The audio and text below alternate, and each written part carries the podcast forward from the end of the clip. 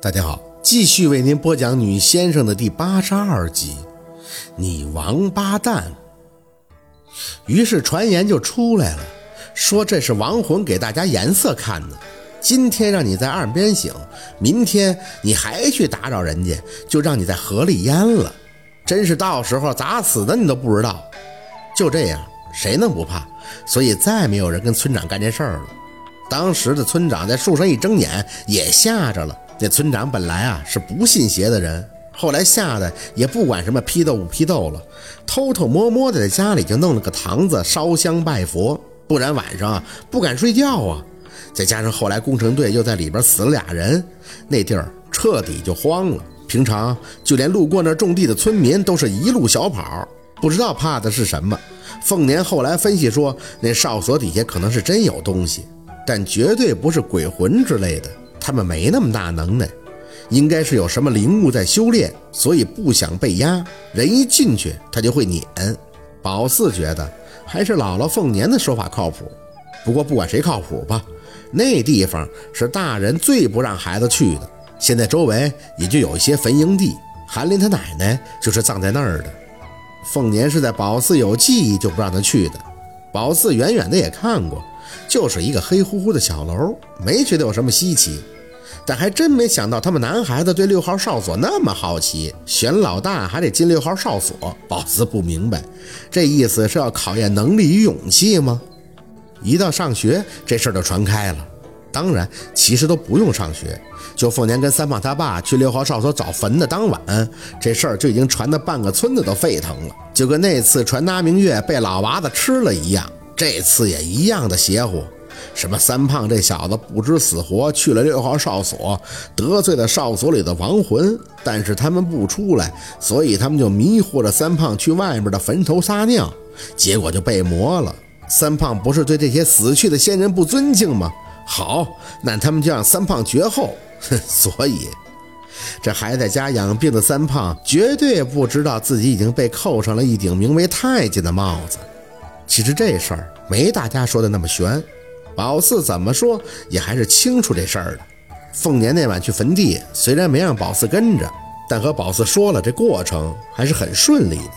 凤年作为领堂大神，这点事儿还是很好搞定的。只不过就是三胖得罪人在先，属于往人家脸上撒尿了，他得说点好话，送点钱，满足那东西一点能力以内的要求。凤年对宝四说：“当先生是个苦差事。”尤其是像他这样的半仙儿，很多时候忌讳特别多。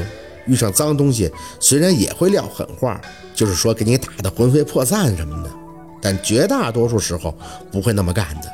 太造孽，说白了就是得讲理，先盘道说事理。毕竟阴阳殊途，各有各的道道，只要不损害到活人的实际利益，那凤年都是先让步的。实在是遇见不讲理的东西，或者被气到了，也许凤年才会动点真章。不过那东西提的要求倒还真挺有意思的。虽然凤年回家没说，但是三胖他爹张老事儿，村里人都是看在眼里的。就是去县城请了个戏班子，在六号哨所附近搭了个台子唱戏。据说那东西生前就爱听戏，死了这么久被人得罪了，自然要听个够本了。一开始那戏班子见有人请，还挺高兴。说现在的人啊，都爱看歌舞表演，最好再露点肉。像他们这样的都不挣钱，结果被三胖他爹连骗带忽悠的给弄来了。一进村，他们才知道是给死人唱戏，当时就不干了。不过人家团长算是见多识广，说白事里喜丧也有唱戏的，来都来了，要是现在走，肯定事儿更大。按理说，就白山村这村民好信的程度，那肯定去凑热闹啊。听说那天戏班在台上唱戏，三胖他爹就在台下放了一把无人坐的椅子，想想也挺瘆人的。最后他们唱完了，连顿饭都没吃，当晚就回去了。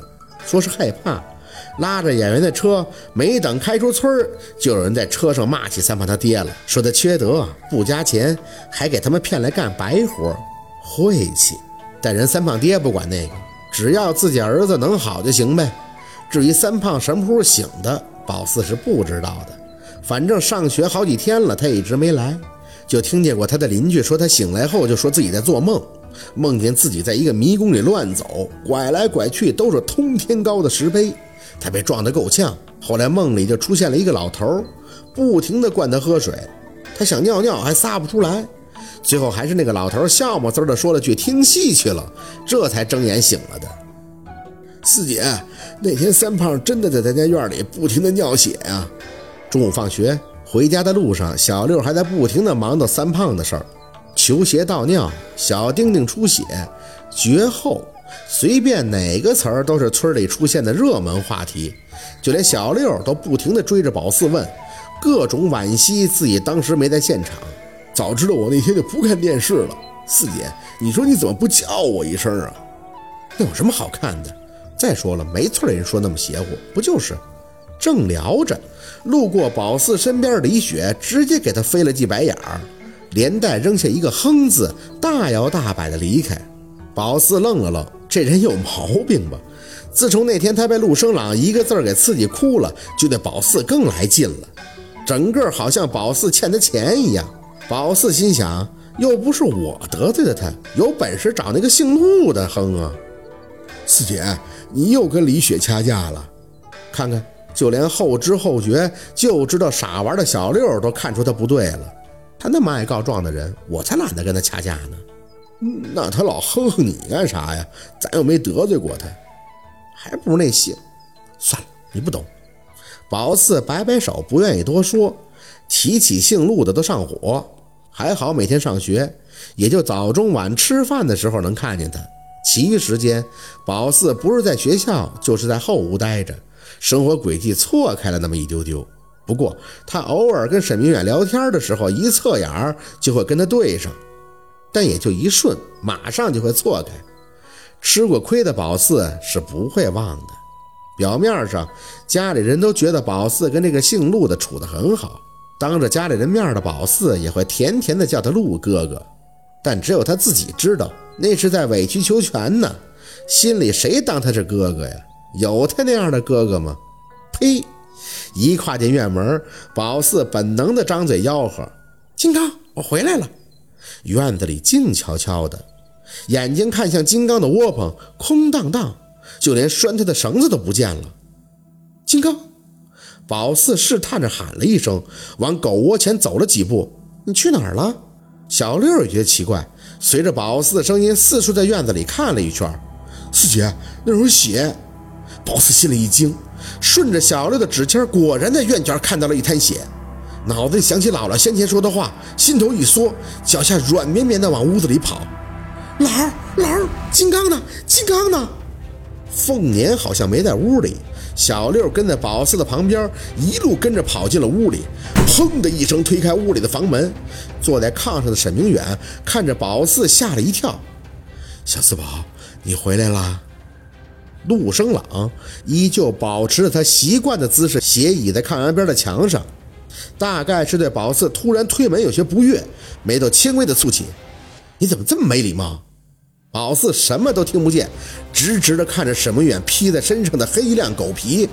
那狗皮的内侧还是带着满满的血腥气的，金刚，金刚，宝四嘴唇哆嗦两下就要崩溃了，看着沈明远的脸，姥姥为什么要杀了我的金刚？小六也懵懵的看着四姐，四姐，金刚怎么皮被扒了呀？小四宝，你听叔叔说，这个，扑通一声，宝四双腿没力，直接跪在地上，眼前开始模糊的看不清楚。沈叔叔，你不是说不会用我们家金刚的皮遮星吗？那是我最好的朋友啊！你怎么能让我姥姥把我最好的朋友给杀了呀？陆生朗伸手开始拉宝四，脏死了！你有话说话，别坐在地上啊！你滚开！宝四甩开他的手，眼泪不受控制夺眶而出。我最讨厌的就是你了！你假惺惺的就知道欺负人！如果你不想我舅舅给沈叔叔看病，你就直说呀！你干嘛要装着很喜欢我们家人呀？好了，现在你满意了，我的心刚死了，我最好的朋友死了。陆生朗的表情，宝四看不清楚，只觉得他手再次钳住自己的胳膊，并且发力直接给他拽了起来。是你家人为了给我舅舅治病，把你家的金刚杀了，狗皮就是我扒的，你王八蛋！宝四的小宇宙彻底爆发了，齐神浩疯了一般撕扯着他：“我要把你的皮也扒了！”好，今天的故事就到这里了，感谢您的收听。喜欢听白好故事，更加精彩，我们明天见。